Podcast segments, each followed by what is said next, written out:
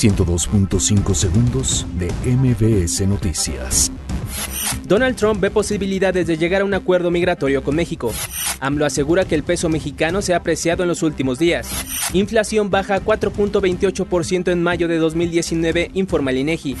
CNDH reporta 148 homicidios de periodistas de 2000 a la fecha. Leon Trawitz obtiene o suspensión definitiva contra orden de aprehensión. PGJ de la CDMX recupera predio por extinción de dominio en Iztapalapa. Semar asegura 34 kilos de marihuana. Nicolás Maduro busca acelerar ayuda humanitaria para Venezuela a través del acuerdo con Cruz Roja. Nace en China la primera cachorra en cautiverio de oso panda. 102.5 segundos de MBS Noticias.